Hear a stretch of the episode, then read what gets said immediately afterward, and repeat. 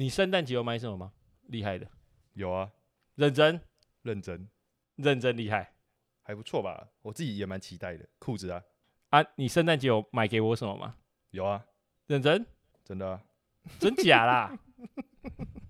哎、还是我们两个来交换礼物？好，你拿你圣诞节买的跟我圣诞节买的来交换。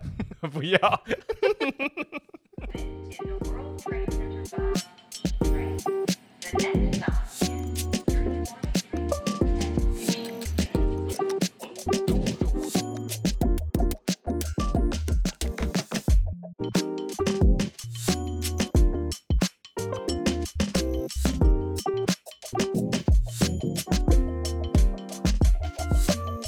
Hey，嘿，欢迎来到由 Settle 团队制作的 Podcast 节目《坐北朝南》的第八集。我是主持人丹尼，另一端则是我们的。Roger，其实我原本以为啊，这周没有很多新闻大事件，你知道吗？就是潮流相关的。结果我稍微整理一下，其实哎，蛮多可以聊的。哦，所以这周要把它录回来，那个潮流大事件这样。没错没错。好，那我们第一个来小试身手一下好了，就是来啊，你有看到麦当劳又跟艺人联名了吗？有，我看到跟那个胖子，没错，那个胖子 DJ Khaled 啊，不是啦，跟那个 Karen Frost 就是一个知名美国脱口秀主持人联名，整个系列大概就跟之前没有到差很多啦。可是最特别的，其实应该就是 Karen Frost 亲自设计的，呃，叫做 Fry Guy 的这个木屐，就是那种你知道吗？有点像，哦，你说一双蓝色的拖鞋，没错，前面有个眼睛的。对对对，这双鞋款会在哦，sorry，已经过了，在十二月十一的时候，在那个 Karen Frost 的官网独家发售，这样。哦，你会有兴趣吗？即便有，都已经过了。再来是，其实台湾也买不到这个联名嘛。为什么？嗯这个联名 Karen Frost 应该只有在美国独家吧，我猜。哦是哦，嗯，好了，我觉得既然我们都聊到麦当劳联名，我今天比较想跟你聊的事情是说，你有没有最有印象，或者说最喜欢过去麦当劳的合作？比如说艺人也好，或是品牌也好，都可以。嗯，一定是我大肯爷的那个，你记得吗？他有一在一部广告里面出现，然后坐着他的那台战车在德莱猪上面点餐的画面，那个算吗？Can I get a？那算吗？很讨喜啊，算吧。可是他没有算真正代言啊，哎，他没有算真正代言，他就是帮麦当劳拍广告，对不对？对，好，那这样如果真正代言的嘞，代言哦，嗯，Travis Scott，我觉得 Travis Scott 是我印象蛮深刻的，因为我当时人在美国，我记得，因为那时候我还算是 Travis Scott 小迷弟，虽然现在也算是，但是以前更疯。他那时候跟麦当劳推出了一个套餐吧，我记得就是呃很不怎么样，而且重点是我还一大早就去排队，等的时候旁边其实就很多人了，真的是等到一个多小时我才买到那个套餐，然后跟普通的套餐没有什么不一样，那里面的嘞，就是你知道细项有什么？一个汉堡，一份鸡块加一杯中杯的雪碧，很普通吧？不是、啊，这样跟 Travis Scott 的关系在？因为他喜欢吃这个套餐。这联名太水了吧？对啊，但是他后来他跟麦当劳其实推出一个周边嘛，对对，在他的官网上发售，然后我自己是买了很多，我买了六七款 T 恤有，但是其实我都没穿，因为我觉得穿上去很像麦当劳员工，所以我觉得最有印象就是因为我人在美国，然后刚好有有去排队这个经验，让我印象蛮深刻的。好，那如果是我好了，其实我自己最有印象的应该是 CPFM 的那一次。哦，去年的那一次嘛，对啊，就是它有个什么 CPFM box 嘛，你记得吗？有有有，就是还蛮可爱的。对，我们当时候不是叫你弟去排两个还三个给我们？对啊，我记得我当时有在 Discord 上面做抽奖吧。对，就是那个人偶嘛。对啊，好，就是怎么让我觉得蛮特别，就是因为这个 CPFM box 嘛，然后里面我不知道你小时候有没有印象，好像快乐儿童餐确实会送玩具，然后是你不会一开始知道到底是什么的，有点像扭蛋的那个概念吧，可以这样说。那我其实有去做一些资料，就去查说为什么麦当劳会想要找 CPFM 做合作，因为特别点在 CPFM，我觉得比较像是你知道同温层里面的东西，嗯，就是比较潮流挂的东西。对啊，潮流时尚的人可能会认识 CPFM，可是大众可能完全不理解这个品牌到底是什么，可以这样讲。确实，好，那凑合成就是这次合作，麦当劳跟 CPFM 合作这个行销公司，其实他们有出了一个类似专栏吧，然后再讲这个合作的事情。他们说为什么会想要找 CPFM 合作，其实最重要的原因就是因为麦当劳这一次想要做的就是跟成人的这个快乐有关，就是他们他们看 听起来很变态，成人的快乐。不是那不是那种快乐，就是哦，他他推一个 slogan 啦，就叫做呃 You're never too old for a happy meal，嗯嗯，就是永远不显老。对你永远不嫌老去买到一个快乐儿童餐。嗯他们就认为 CPM 其实也蛮主打这种童趣嘛，然后天马行空的这种东西，嗯，跟他们刚刚这个 slogan，然后他们想要行销这个方向蛮像的，所以他们才因此去找 CPFM，然后希望这整个合作是可以透过 CPFM 去呈现麦当劳，然后去把这个 slogan 做好这样子。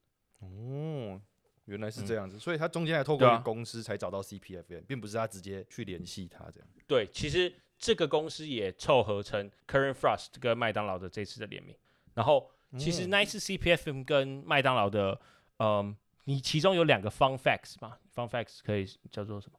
冷知识吗，嗯冷知识，对，可以跟大家讲。那个时候不是也有发一些限量的 merch 吗？我记得。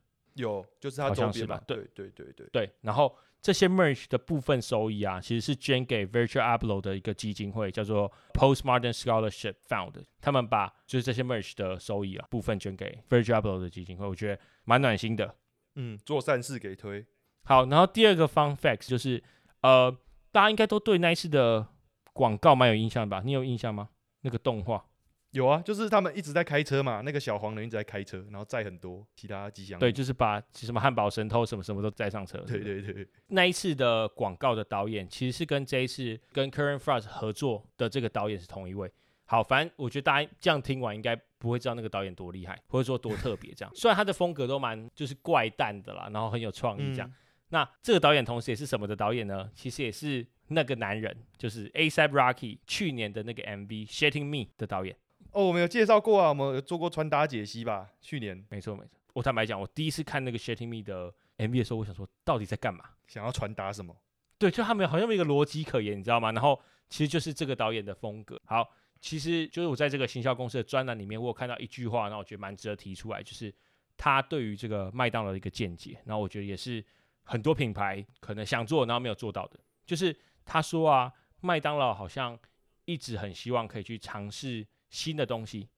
嗯哼，就是你看到、他其实跟很多特别艺人联名，然后跟很多品牌联名，好像那地区性的有 Cloud 嘛，然后对，呃，今年跟 New Jeans 嘛等等，反正很多。那他觉得特别点在，好像麦当劳不是只想要参与在其中，也就是说，他不是很想要很水的度过这个联名，然后靠别人的知名度而已。他比较嗯想是想要跟这个品牌共创一些新的文化出来，可以这样讲吧？因为你看、哦、CPFM 他们的那个广告，诶，他把就是麦当劳这长久以来的四个吉祥物都变成，你知道吗？四颗眼睛。对对，很奇怪啊，就是哎、不是不是很奇怪，应该是说很多老的品牌可能不会愿意自己的吉祥物，或是说自己的形象被子这样对待，可能会觉得哦有点受损啊等等。可是嗯麦当劳其实蛮全然接受，就是啊他觉得这些就是他们想要做的，那这些品牌想做，那他们如果觉得 OK，他们也就非常愿意去做。真的很愿意尝试很多新的东西啊，真的是这样。对我觉得造就麦当劳的形象其实是有在提升的吧。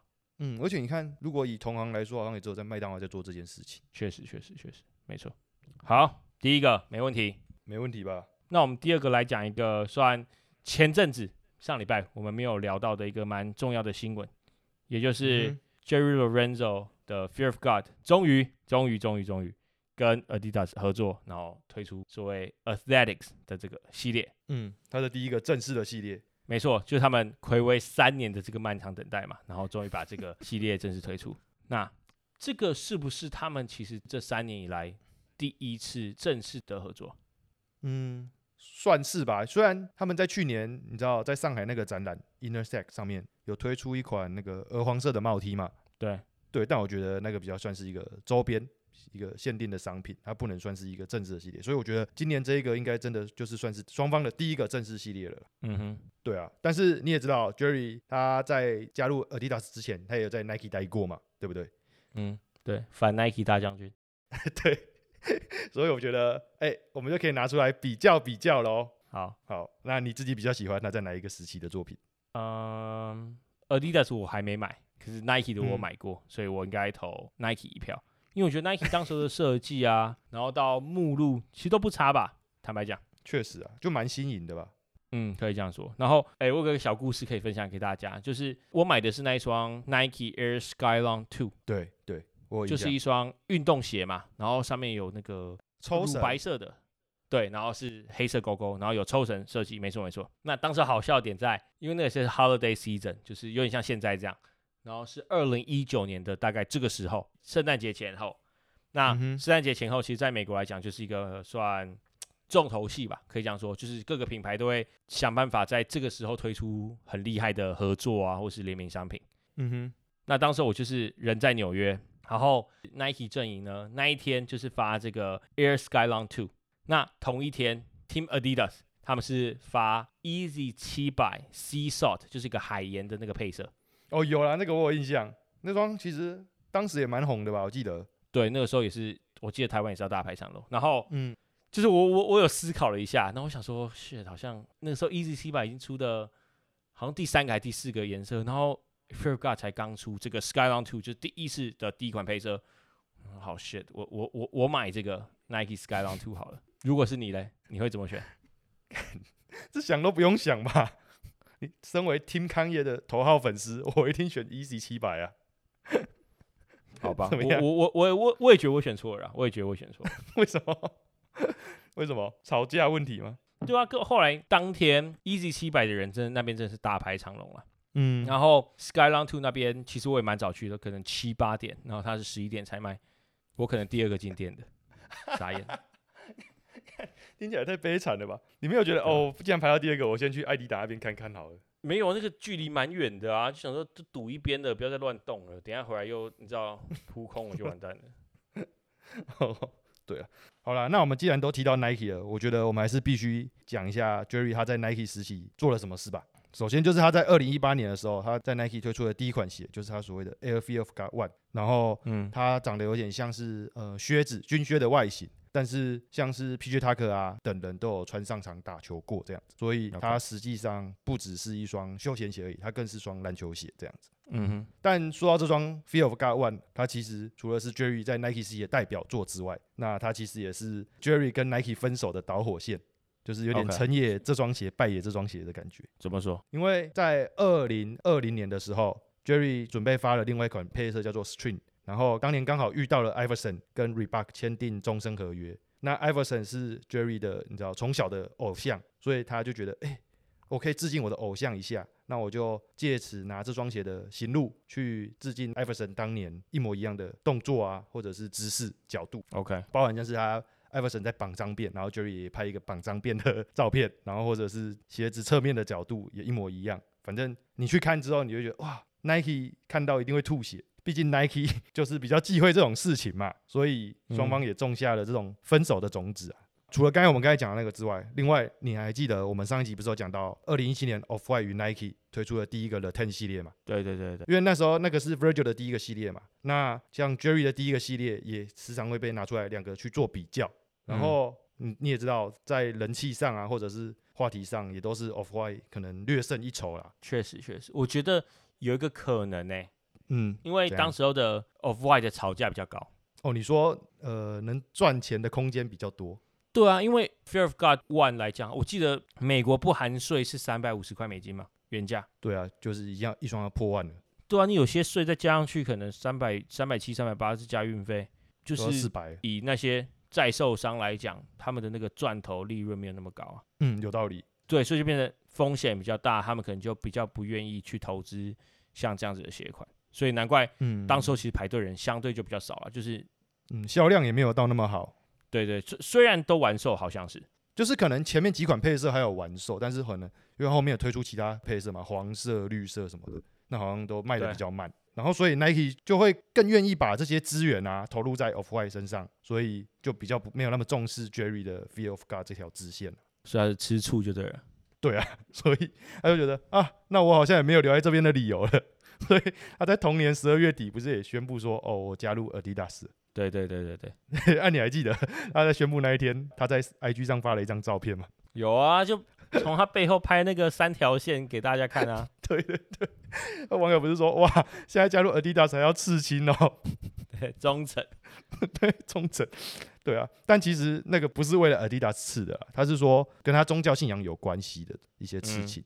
然后后来也衍生解读到他的事业上面嘛，比如说就是他的主线 Fear of God，然后到副线 Essentials，然后甚至你你刚才讲到跟 Adidas 的支线这块，Fear of God、Athletics 这三个，然后形成他所谓的三位一体的概念。对啊，我这边可以补充一下，在那个专访里面他有提到，就是他觉得 Fear of God 主线来讲，其实就是对，可以说是不为市场走向，然后坚持用好的东西，然后好的工艺去做的一个主线嗯系列，可以这样说吧。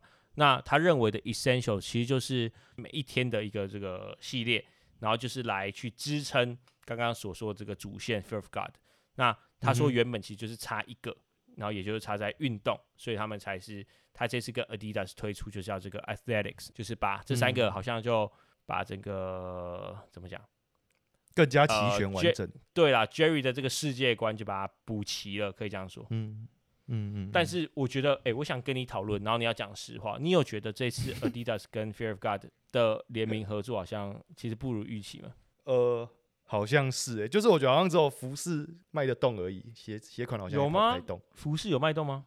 我看还是不错吧，基本上也都是有人去排队的欸、没有，我觉得，我觉得蛮可惜的，因为我自己就设想说，假设你看哦，如果今天是在二零二零年，然后他们两个刚合作，然后就发出现在这个系列，你会不会觉得其实销量啊，或是讨论度会远比现在来得好？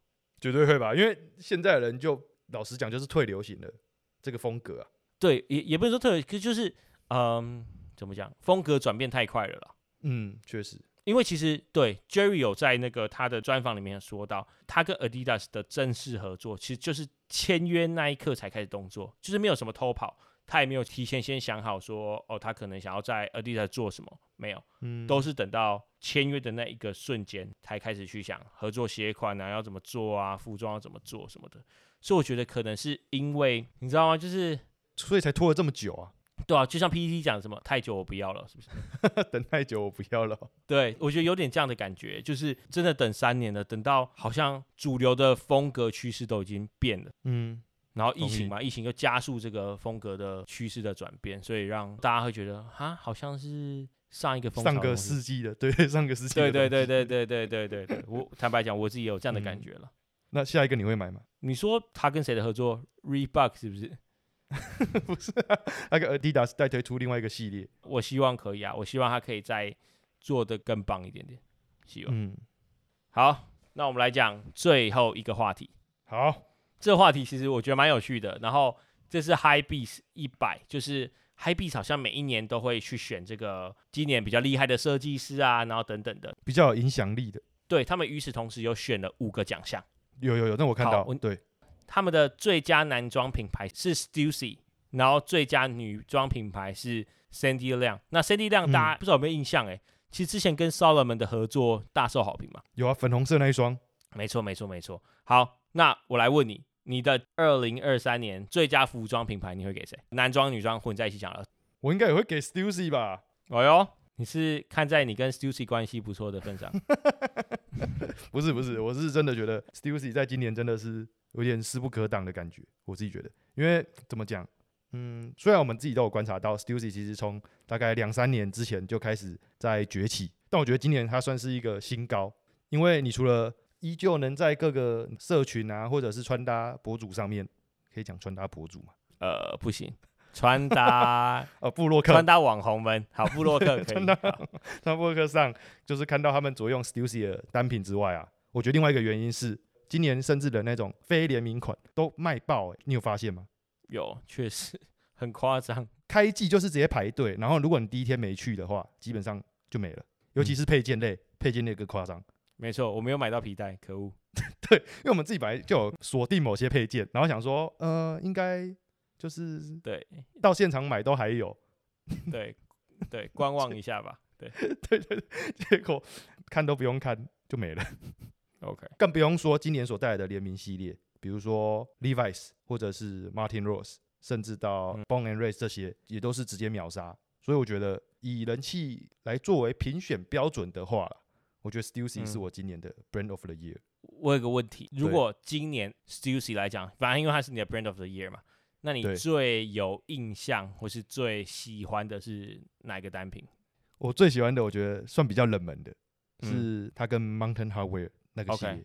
对我自己就买了外套嘛，Fleece Jacket，然后跟毛毛。我自己是蛮喜欢的，刚好没人没人穿，我最爱。你觉得那个算是被低估的一个合作就对了？对啊，不然你觉得哪一个是被低估的？博肯。没有，博肯没有被低估。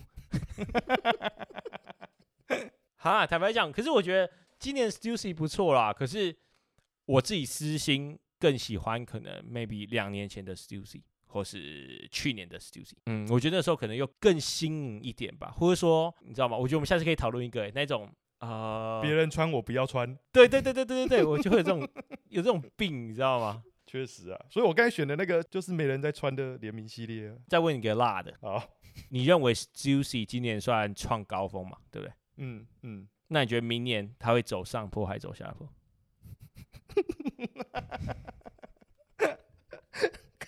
这也太辣了吧！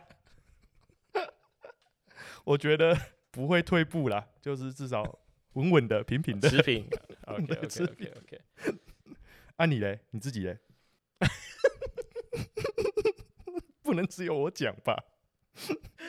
哎，我我要讲我最喜欢的品牌了。好，就是我自己的那个年度最佳品牌。好了，我我其实今年二零二三年我自己的 Brand of the Year 是 Bottega Veneta。哦，BV 哦，嗯，对啊，因为我觉得理由其实蛮显而易见的欸。我觉得他在，尤其是二零二三年的下半年，讨论度真的明显上升许多。虽然真的真的已经不像以前 Daniel Lee 在 BV 时期的这么热烈，可以这样说吧。可以。但是其实，呃，好像又有点，你知道吗？呃，有点像，有点东西，对对对，就是看有些东西可以讲，就是好像又蛮特别的，可以这样说。对啊，就是呃，你不会觉得他变很多嘛？没有，他其实变蛮多的，因为 Matthew Blazy 可以说，就他把那种旧的 Bottega Veneta 的编织，或是说他们想要发挥到极致吧。嗯就是是我觉得他他有点那种偏执狂的感觉，就是他已经可能没办法像 Daniel Lee，Daniel Lee 可能真的创造很多爆款，那他就是想办法把这个编织的技术提升到最猛。发挥到淋漓尽致这样。你看他在那个皮革上的运用，你记不记得我们两个有去摸真正 A$AP Rocky 穿的那一套皮革的嗯运动套装？讲真的，你在一公尺以外，你真的以为它是运动套装。对啊，你要摸了才知道，真的很不一样哎。所以这些东西其实我觉得都在两年之内慢慢的啦，但 Daniel Lee 之后可能会 maybe 有个下坡，大家讨论度下降。可是 Matthew Blazy 好像把另外一个风格、另外一个方式的 Bottega Veneta 带起来了。然后你看，呃、a i Rocky 啊，Kendall Jenner 之前狗仔队帮他们拍的那些照片，反而变成 Bottega Veneta 的新的行路嘛，很特别。国外有越来越多人开始追寻这个 Matthew Blazy 的这个，嗯，你可以说新 BV，应该这样讲。The New Bottega 这样是吗。对，就真的是 New Bottega，New New Bottega，可以这样说。好，所以 Bottega Veneta 是我的 Brand of the Year。OK，我们来讲讲第二个，就是 High Beast One Hundred，他们颁给最佳鞋类品牌是颁给 Asics，、哦，亚瑟士哦，没错。那你的嘞？我不要，我比较想知道你的。我的，呃，重缺。为什么可以重缺？不是我在想这个品牌，然后后来才发现，我整个二零二三年好像没有买任何一双，我我讲球球鞋好了，我没有买任何一双新的球鞋。认真。我去追了蛮多过去可能 Nike CDG 的联名，嗯可是我没有买过任何一双今年推出的球鞋。确实欸，其实今年也没什么好鞋可以买，应该十根手指头算得出来。我们前几周有发过一个文章嘛，今年不错的，以前已经出过了，现在新出的又太特殊，然后那个风潮又过得太快，真的，你就就今年推出的鞋子蛮特别的。都没有不好看，可是就可能 maybe 不是我的风格的东西，这样。OK，所以你选不出来，好，那你的嘞？我觉得是 Adidas，、欸、合理吧？确实啦，就是还是算流行，包含到呃 Gazelle 啊等等的复古鞋款，其实都是。桑巴今年还持续跟那个谁的 Wells Bonner 上半年跟下半年都有推出联名嘛，然后也都是几乎卖完的状况。嗯到跟 Kiss 还有那个谁 Clarks Originals 做的三方联名系列，嗯我觉得都是再再证明了，就是三八还是很火红的一一款鞋啦。所以我觉得今年还是属于 Adidas 的。诶，如果我没有记错的话，其实 List 就是我们之前会观察到，比如说市场排名第几名啊等等的那个报告。二零二三年他们自己选的 Shoe of the Year 其实就是 Adidas 的三吧。对啊，所以我这边投给 Adidas 一票。那我们来讲第三个东西，最佳联名企划。得奖的是就是 High Beast One Hundred 得奖的是 Carhartt Working Process 跟 Sakai。哎，我完全支持他哎，因为我认为近几年的这个所谓的美式工装哦，不是台式工装哦，美式工装，好酸哦。呃，更精确来说，应该是是复古的美式工装。其实，在应该是二零二零左右吧，就开始大红嘛，在国外。嗯，比如说什么 Detroit Jacket 啊，密西根就是 Michigan Jacket，就是 Carhartt，然后或到是什么 Double Knee 对等等的，就是款式真的几乎都是复古的那个价格都是翻倍在卖的。嗯，其实所谓的美式工装的这个风潮，也有影响到很多品牌嘛。Balenciaga 也推出，基本上如果你没有看看那个标，你可能根本不知道那是 Balenciaga，以为那是 Carhartt 的那个一样的外套，同款外套。Virgil 时候的 LV 也有拿 Carhartt 的 Double Knee 来做类似上面印那个花纹的嘛，印那个 monogram。对致致敬跟翻碗嘛，可以这样讲。然后 ERD G Dragon 有穿的一件，就是基本上就是以 Carhartt Detroit Jacket 的那个版型来做的工装外套。我觉得为什么这个 Carhartt Working Process 跟 Sakai 可以得到今年的最佳联名企划呢？就是因为我认为，包含我自己在内，我都以为复古的美式工装的极限可能就是那样的，就是 Balenciaga，就是 ERD，就是 LV。结果 Sakai 他用他最擅长的解构，就是刚刚我们讲到的 T-shirt jacket、Michigan jacket、Double knee，哎，好像没有 Double knee，反正把这些东西重新解构了一遍。然后我嗯甚至觉得，我我觉得可以这样讲，就是他很温柔的，你知道吗？他很温柔的把这些东西呈现出来。呃，我不知道我不知道你有没有印象，他的那个 Need Michigan jacket 针织的，它其实就是以前 Michigan jacket 的版啊。对啊，就比较硬派一点。对你不会觉得有过去这种硬派的感觉，你反而觉得它很柔和，然后很亲近，所以我觉得其实蛮值得被当成最佳联名企划的一个范本吧，我觉得可以这样说。嗯，还有就是撒开用他的方式诠释出呃卡哈的经典嘛。好，你呢？我觉得哦，我今年的最佳联名企划我会投给呃 Manson Margiela 跟 Gentle Monster 这个联名，哦，因为我觉得这联名超级有诚意耶。他这次总共推出了十一种款式，然后每一种款式都不是 Gentle Monster 过往的一些本身就有的款式，而是他们双方重新去开发出来的。哦，OK，还有像是这次在眼镜盒上，也不是一个很普通的眼镜盒，它是以那个 Manson Margiela 最经典的那一颗枕头包作为雏形，只是把它缩小很多倍这样子。这是第二个有诚意的部分。第三个我觉得是最重要的，就是在镜框镜架上，它也缝上了那个 Manson Margiela 最具代表的那个就是四缝线啊。而且你知道要缝上那个线其实蛮困难的，因为他他的眼睛是树脂做的，然后那个线又是一般的棉线，所以如果没有用一个比较特别的技术去做的话，根本做不到这件事情。所以双方在这个联名上，我觉得是展现了最大的诚意出来给消费者啊。呃这是你的最佳联名对企划，没错，我也算同意啦，我也算同意。其实 Mason Margiela Gentle Monster 是真的做的不错，对，坦白讲，算是你的第二，对不对？呃，不算。好，来，我们来讲 High Beast One Hundred 的第五个奖项，最佳联名鞋款，就是你刚刚有提到的 World Spawner Adidas Samba。那是哪一双？银色那双哦。没有，他没有写。可是我觉得老调重弹呢、欸如果我觉得去年去年的最佳联名嗯鞋款可以、可以是那一双，可是今年，嗯，好像不，认真吗？对啊，我觉得不是哎、不然我先听你的，我觉得我的蛮特别的。嗯，我的是你猜猜看，跟 Nike 有关的。哦，不要不要叫我猜，我今年真的一双鞋都没买。好了好了好了，就是我讲，就是 Cortez 跟 Nike 联名的那双 Air Max 九五。呃，我先介绍 Cortez 好了。我觉得 Cortez 大家可能没有那么熟悉吧，但是大家对于它的那个恶魔岛的 logo 会比较有印象一点。对，感觉台湾好像没什么人在穿 Cortez 哎、就一些代购会代购啦，可是还是还是其实算蛮小众。就是这个品牌在二零一七年创立，它是一个伦敦的街头服饰品牌。比较特别的是，它在创立初期并没有太多的曝光或者是宣传，甚至它的 IG 账号是设为私人的，非常的神秘。你没有一些透过朋友的介绍，你根本不知道有这个品牌。比较特别的是说，他卖东西的方式啊，就是他时常会不定时在社群上宣布说，哎、我今天要在哪里卖什么东西，你有看到的人赶快过来。对你真的到了现场之后，你可以用很低价，甚至他就直接免费送给你的方式，得到他的一些服饰单品。呃，你应该有看过，就是他当年他就说，哎、我要卖个发羽绒外套哦，啊，你带着你不要的羽绒外套来跟我换，你记得吧？嗯，那个概念很棒，我有记得。然后大家就拿着不要的羽绒外套跟他换一件全新的 Cortez 的羽绒外套，他再把嗯大家不要的羽绒外套拿收集起来，然后捐出去。我觉得在做一件真的超级棒的事情。希望我们有一天也可以这样做。然后，因为他也办很多这种实体的活动啊，在这个无形之中就建立了属于他们自己的 community。再加上后来这些名人，像是 Drake、Virgil，甚至英国的饶舌歌手 Central C 等人的一些穿搭的加持啊，所以也让 Cortez 在一夕之间就爆红起来。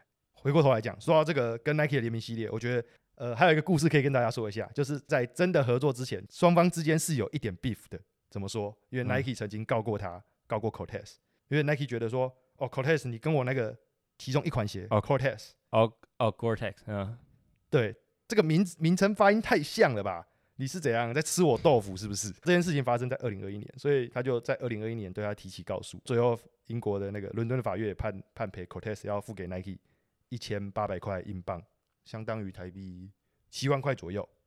对哎、太扯了吧！英国的法官也是 啊，小气，也是没在看书的，也是没这是什么状况啊？对啊，结果谁知道，哎、双方在今年二零二三年还真的走到了一起。好，回到鞋子本身好了。虽然这双鞋你也知道，在外形上没有太多的设计啊，或者是改变，顶多就是加个 logo，改个配色。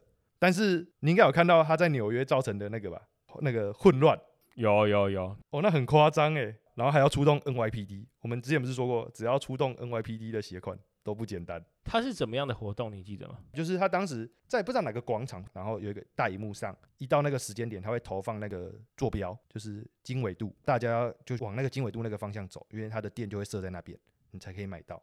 他没有先把它确切发售地点跟大家讲就对了。但我觉得怎么可能不知道啊？你在就是因为他店面有重新设计啊，怎么可能没有人发现？是真的有这么没有吧？？我记得好像是在一个杂货店买哦，如果没有记错的话。对，是在杂货店啊，但是它外面的那些广告还是有改、啊，哦，对纽约很就所以大吧？不知道可能在郊区吧。所以嗯我觉得今年的最佳联名鞋款绝对是他，你有买吗？没有 啊，你还在那边最佳联名鞋款？用嘴巴说比较快啊。其实我我自己的最佳联名鞋款我也没有买。是什么？是什么哎、我投给 Star Club 跟 Fila，、欸啊？我觉得大家对 Star Club 可能有一个初步的认识了吧，因为这么多代购在发。好，就是真的啊，Star Club 在二零二三年的成功，我相信应该是有目共睹嘛。它可以说是是代购圈里面最闪耀的一颗星星。嗯，Star Club 的成功，我觉得严格算起来，应该就是去年从 A$AP Rocky 作用开始。对，你说他那条牛仔裤吗？没错，没错，没错。那个时候，当然就很多艺人在穿啊，然后陆续这个品牌越来越受欢迎。可是我觉得特别点在，感觉 Star Club 就是没有因为他们变得大红，然后开始做一些很多品牌会做的，比如说开始割韭菜啊等等的事情。哪个品牌割韭菜？啊、反正我觉得 Star Club 厉害点就在他们还是做他们喜欢的事情，比如说他们很喜欢骑士的事情，然后他们就一样继续做，不管在韩国做或者去美国拍、开 pop up 的时候也一样，然后就跟同样相同风格的人混成一片，做一些很特别的企划啊等等的。我觉得就是有那个叫什么，维持他们的原本的初衷吧，可以这样讲。嗯哼，嗯哼，蛮有态度的了。那为什么我会投给 Star Club 跟 Fila？其实有另外一个原因，第一个原因是因为 Star Club 嘛，然后第二个原因其实是因为 Fila。呃，尤其是我觉得真的要给 Fila Korea，就是 Fila 韩国的这个团队很多的 credit，因为他们二零二一年跟 Post Archive Fashion 的联名真的是非常非常棒。然后到嗯二零二二年露出的跟 Heather Ackerman 的那个应该是是全球的，然后到今年跟 s t a r c u p 联名的有两双鞋嘛，一双是那个 Replica 二零零二，那一双好像是最早以前是二零零二年 Fila 跟呃 F1 赛车合作法拉利的那个鞋型，然后他们这次是用 Star Club 来做。